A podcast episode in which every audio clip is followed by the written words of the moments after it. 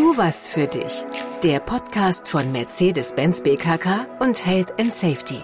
Für deine Gesundheit. Unser Thema heute Null Fehlertoleranz. Ein fundamentaler Fehler für die Teamgesundheit. Herzlich willkommen, ich bin Tobias. Wo gehobelt wird, da fallen Späne, aber niemand will es dann gewesen sein. Ne? Die Folge Rechtfertigung, Schuldzuschreibung, Vertuschung, Angst.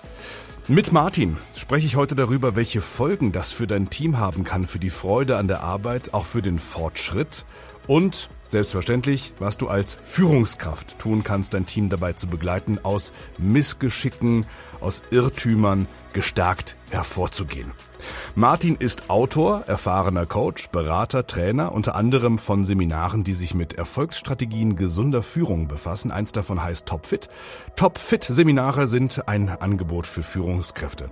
Außer Topfit-Seminaren gibt es noch äh, viele weitere Gesundheitsangebote im Unternehmen. Informationen findest du dazu im Social Intranet oder direkt bei der betrieblichen Gesundheitsförderung an deinem Standort. Hallo Martin. Hi.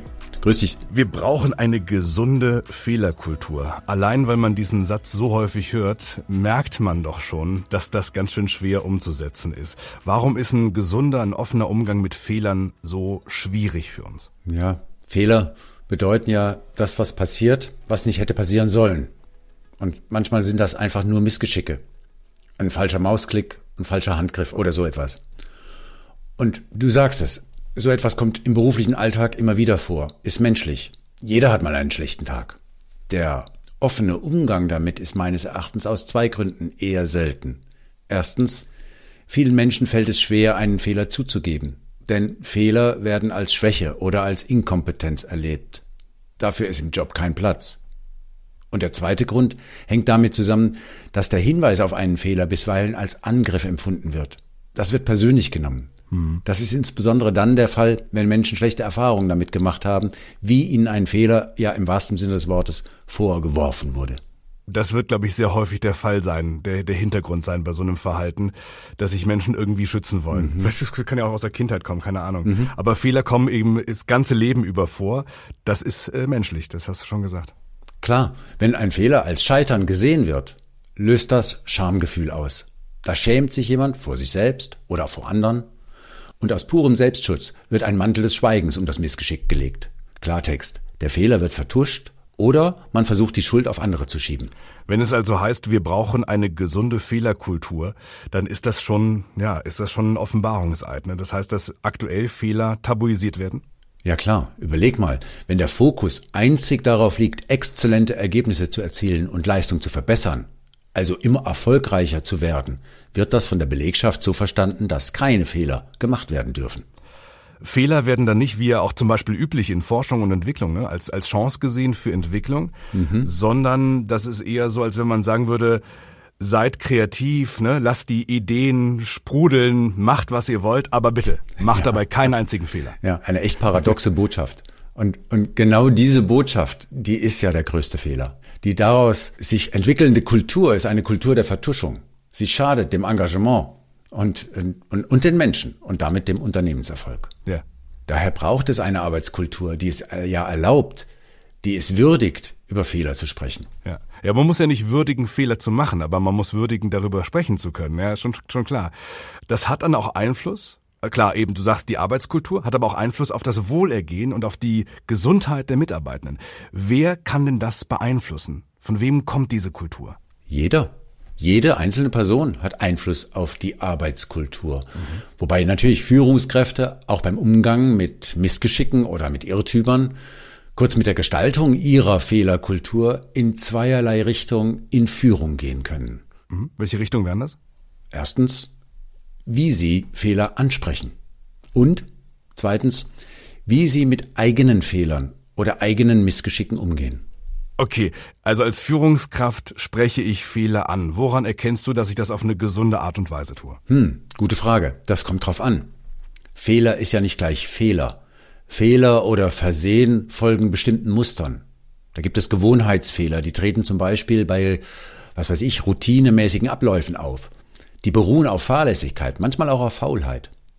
In diesem Fall würde ich eine gesunde Arbeits- oder Fehlerkultur erkennen, wenn du den Fehler umgehend ansprichst, und zwar unter vier Augen, die Fakten nennst, und wenn du gut erklärst, welche Konsequenzen dieser Fehler mittel- oder auch langfristig hat. Du vermeidest also Kritik an der Person. Mhm. Weitere Punkte? Ich würde eine gesunde Fehlerkultur auch daran erkennen, wenn du dich kurz fasst, keine Gardinenpredigt hältst, sondern du vereinbarst Schritte, um diese Art von Fehler künftig zu vermeiden. Und eine gesunde Fehlerkultur würde ich auch daran erkennen, wenn du in der nächsten Zeit darauf achtest, ob das, was du besprochen hast, auch anschließend gut funktioniert. Also du gibst Feedback.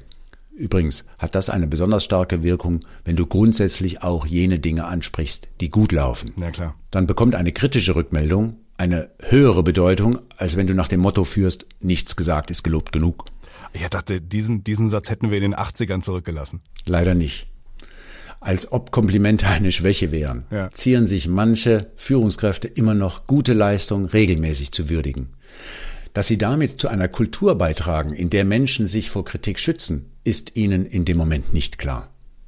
Du hast auch von Gewohnheitsfehlern gesprochen. Mhm. Es gibt ja auch Fehler, die aufgrund fehlender Erfahrung gemacht werden. Ja, absolut. Wissensfehler zum Beispiel. Ja. Eine gesunde Arbeits- und Fehlerkultur würde ich in diesem Fall daran erkennen, dass du den Blick nach vorne richtest, dass du gemeinsam mit der betroffenen Person hinterfragst, was aus dem Fehler gelernt werden kann. Und dass du natürlich Strategien entwickelst, um diese Erkenntnis künftig wertvoll nutzen zu können. Also Fehler als Lernchance, Chance zur Weiterentwicklung.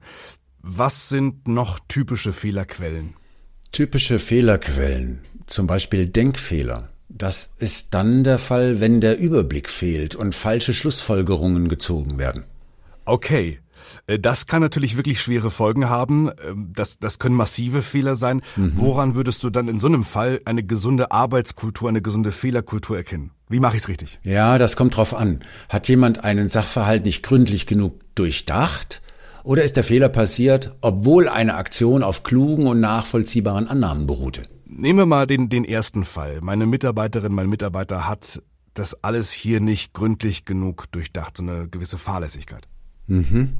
Dann würde ich eine gesunde Fehlerkultur daran erkennen wollen, dass du das Gespräch mit der betroffenen Person ergebnisoffen führst. Du hörst dir alle Argumente an und wertschätzt die positive Absicht der Person. Vielleicht wollte sie ja schnell fertig werden, vielleicht hat sie einfach viel um die Ohren oder was auch immer. Es verdient in jedem Fall Würdigung.